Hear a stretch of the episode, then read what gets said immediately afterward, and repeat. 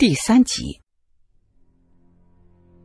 终于，车子停了下来。满身酒气的男人打开了后备箱，当他发现女人竟然没有死的时候，却一点也高兴不起来。女人求他送自己去医院，可是这个男人却无动于衷。他一把拽起没有任何的反抗能力的女人，将她从后备箱里头拉了出来，然后用力推进一个土坑里。之后，男人竟然上了一台推土机，动作麻利，将周围的土石全部的推进了大土坑里。很快，土坑就被他填平了。当我回过神来的时候，就见屋子里的三个人。都瞪着眼睛看着我。表叔从我的手中拿走了英子的钱包，然后试探性的问我：“怎么样，你舅妈还能找回来了吗？”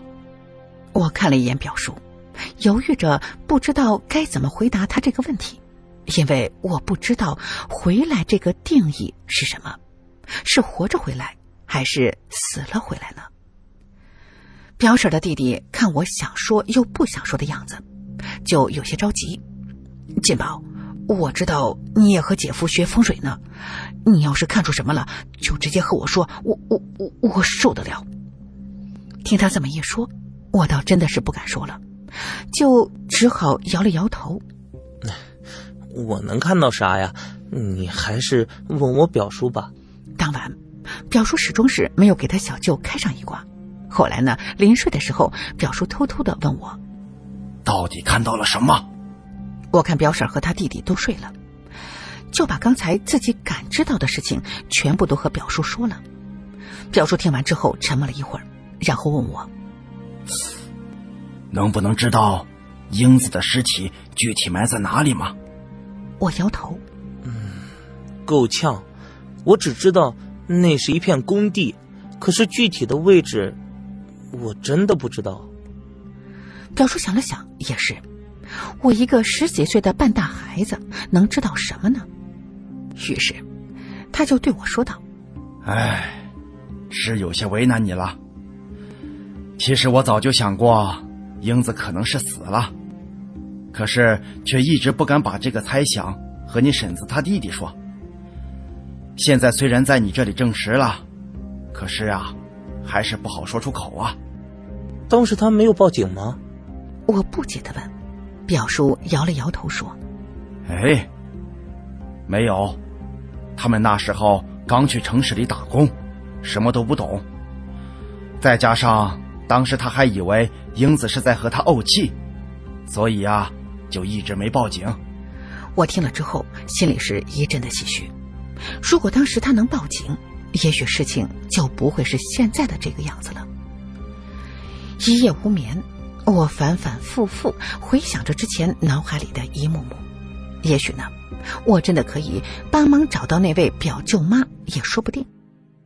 事发的那个城市，必是他们当年打工的城市，而且呢，英子当时是跑出去的，一个女人又能跑多远呢？所以，案发的地方肯定离他们出租房并不远。只是这埋尸的位置可就不好找了。但是呢，如果查一查当年那里有什么新开发的工程在大兴土木，也应该不是什么难事儿。虽然我不敢百分百肯定，可是估计英子舅妈应该呢就是在和她老公吵架之后跑出去就立刻的遇害了。我把自己的想法跟表叔说了，虽然呢他也赞同我的想法，可是呢却是不敢和他小舅子直说。用表叔的话说。他现在呢，也就是一口气吊着呢。如果一旦让他知道英子真的死了，真的是不知道他还会干出什么傻事来。不知道也好，这样呢，还能有个盼头。第二天一早，婶子的弟弟就准备离开了，因为他要回家收拾东西，准备出门去找英子了。表叔想要告诉他，却又不知道怎么开口，而我呢？经过一夜的回想，终于想到了一串清晰的车牌号。多年之后，正是通过这组车牌号，让我在办另外一个案子的时候呢，碰巧遇到了那个撞死英子的人，并且找到了英子的埋尸地。只可惜，那个时候婶子的弟弟早就因为抑郁成疾去世了。也是通过这件事儿，我知道了知识和见识的重要性。不然，我空有一身本事，却是不能发挥其最大的作用。于是，我在转过年的三月份，毅然决然给老爸打电话说：“我要回去上学。”每个人在学生时代都问过自己，将来想成为一个什么样的人。之前呢，这个问题对于我来说太空泛了。虽然现在的我还是说不太清楚自己想成为什么样的人，但是呢，我确实知道自己现在应该走的方向是什么。回到学校之后，我不再像之前一样把学习呢当成了负担和任务。我知道，我要让自己变得更加的强大，才能驾驭自己的这种特殊的技能。由于我的改变，震惊了熟悉我的老师和同学。之后，学校里头就慢慢流传了这么的一个版本的故事：张进宝因为不想上学。被父母送进了黑龙江大兴安岭原始森林里头放羊，最后因为受不了艰苦的生活而痛改前非，下定决心回到学校努力求学，好摆脱回去放羊的命运。一九零七年，有个外国的科学家曾经做过一个实验，通过实验，他发现人在死后，重量会突然减少二十一克。这就是所谓的灵魂的重量。可是我做风水先生的表叔曾经呢对我说过了，人死后魂魄会离体，而离开身体的这个魂魄只有四千重。通过换算不难得知，一钱等于五克。那么问题就来了，为什么东西方对于灵魂重量之说会差了一克呢？我也是多年之后这才明白这是为什么。其实，那不见的一颗重量，会附着在灵魂生前最在意的人或者是物件之上，也恰恰正是在这一刻的残魂里，复制着死者生前的一些最为重要的记忆片段，比如临死的一刻。这也是为什么有许多的魂魄在世上游荡了许多年，却依然搞不清楚自己是怎么死的。甚至会忘记自己生前最爱的人和最恨的人。我叫张进宝，现在呢是一位职业寻尸人，但我可不是你们在新闻上见到的那些挟尸要价的捞尸人，因为他们是清楚的知道尸体在哪一片的区域，并负责打捞，而我呢。是专门帮人寻找那些根本不知道尸体在哪里的寻尸人，所以我的价格可是不便宜的。当年从表叔家里头回来之后，我就一门心思的努力读书。天不负我，经过了两次高考的我，终于考上了华北师范大学的地理专业。在父母的眼里，我上了一个和考古学一样冷门的专业。可是呢，只有我自己知道，学了这些知识将对我之后要走的那条路有多么的重要。大学毕业之后，我发现学地理专业的对口单位还是挺宽泛的，可以考公务员，可以当老师，还可以干测绘。可是这公务员我是肯定考不上，如果想当老师或者是干建筑之类的，我呢还需要继续深造才行。而我学这门学科，也本就无意要在这个领域取得什么显赫的成就，只不过就是想现学现用罢了。后来呢，我就凭借着我的异能，帮助那些已经确认亲属死亡却是找不到尸体的人们寻找亲人的遗体。可一开始创业的时候，我根本就找不到客户。我这么一个毛头小伙。谁能够信得过我呀？我呢，曾经遇到过一些人，他们宁可相信那些看起来上了年纪的骗子，也不愿意相信我的话。那段时间呢，我的日子过得是一贫如洗，可又不好意思伸手和家里要钱，最后呢，只好沦落到帮人寻找丢失的宠物度日了。可这对于我来说，那就是杀鸡要用宰牛刀了。不但这专业不对口，有许多时候还是无功而返。因为有很多时候，如果宠物没有死，或者是让人给吃了，那我还真就是什么也找不到。这种吃了上顿没下顿的日子，持续了一段时间之后，我终于遇到一个转机，让我在这个行业里头闯出了一点点的小名气来。记得那是一个风和日丽的上午，我刚在网上接了一单找狗的生意。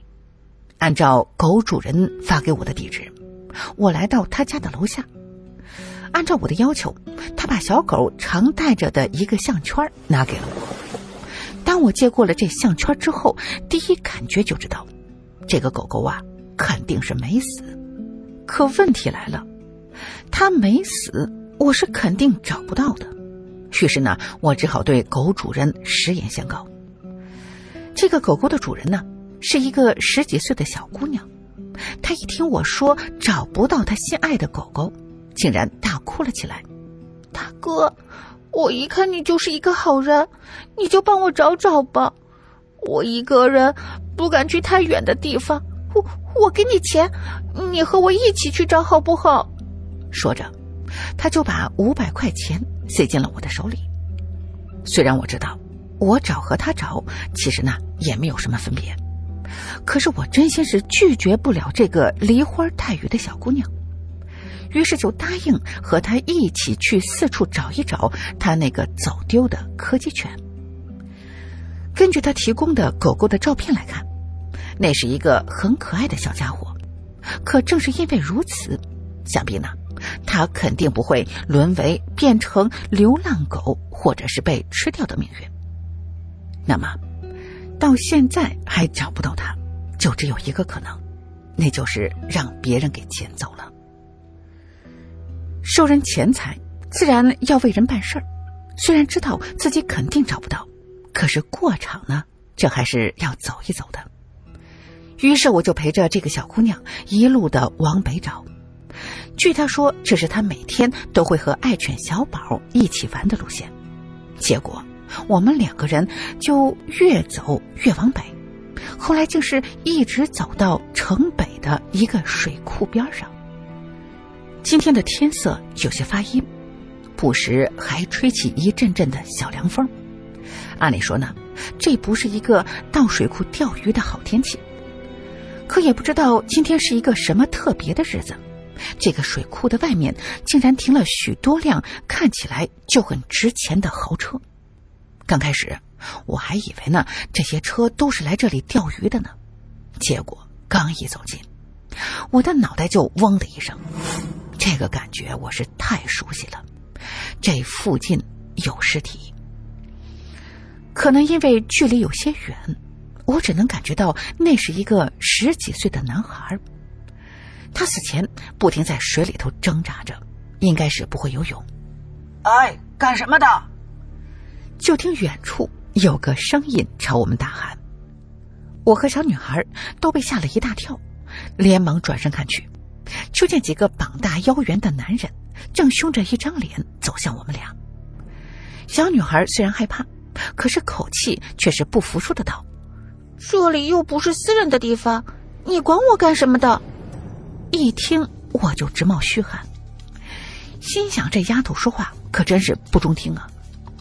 一看这几个家伙呢，那也不是什么善茬儿，于是呢，忙走上前，满脸堆笑的说：“几位大哥，我这位妹妹的爱犬丢了，我陪她来找找。嗯，不知道这里有什么讲究，还不让人随便进吗？”几个男人之中，领头的是个留着板寸头的年轻人。他见我说话还算是中听，脸色也就多少的缓和了一些。只见他随手的指了指水库的方向，道：“这里出事了，我们老板三天前来这里钓鱼，结果一转身就发现他儿子不见了。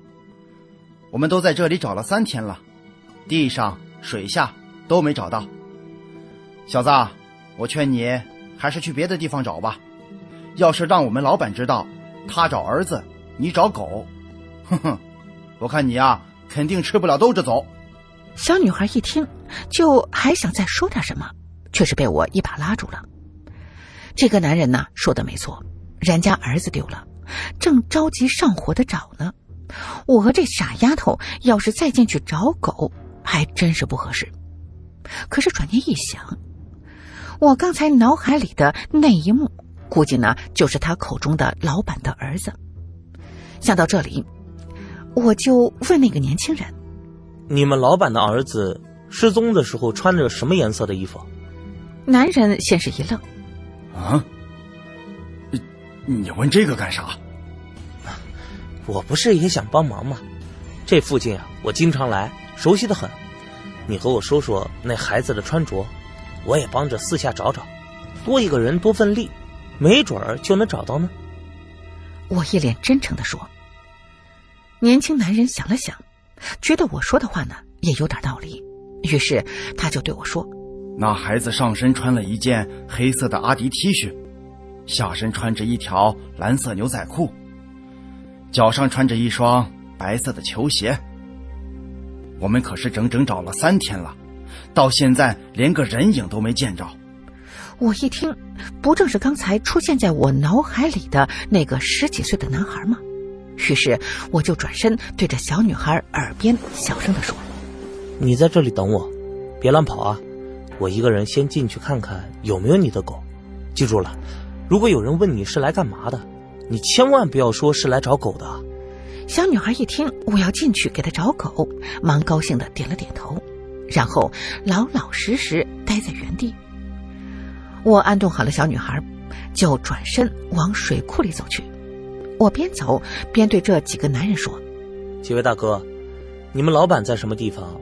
我想见见他。”几个男人皆是一愣，为首的年轻男人奇怪的说：“哎，你要找我们老板吗？你认识他吗？”我老实的摇了摇头，不认识。哼，那你凑什么热闹？想趁这个时候骗钱呢？滚滚滚！年轻男人一脸不耐烦的说。我一听呢，也来了脾气了，冷哼一声道：“哼，你们现在不带我去找你们老板，我敢保证。”你们就是再找上三天，也找不到那孩子。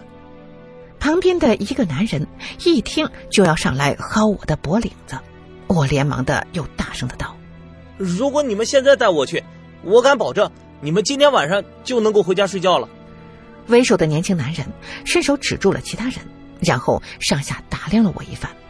也许呢，他们是实在找不着那孩子了，就只好死马当成活马医了。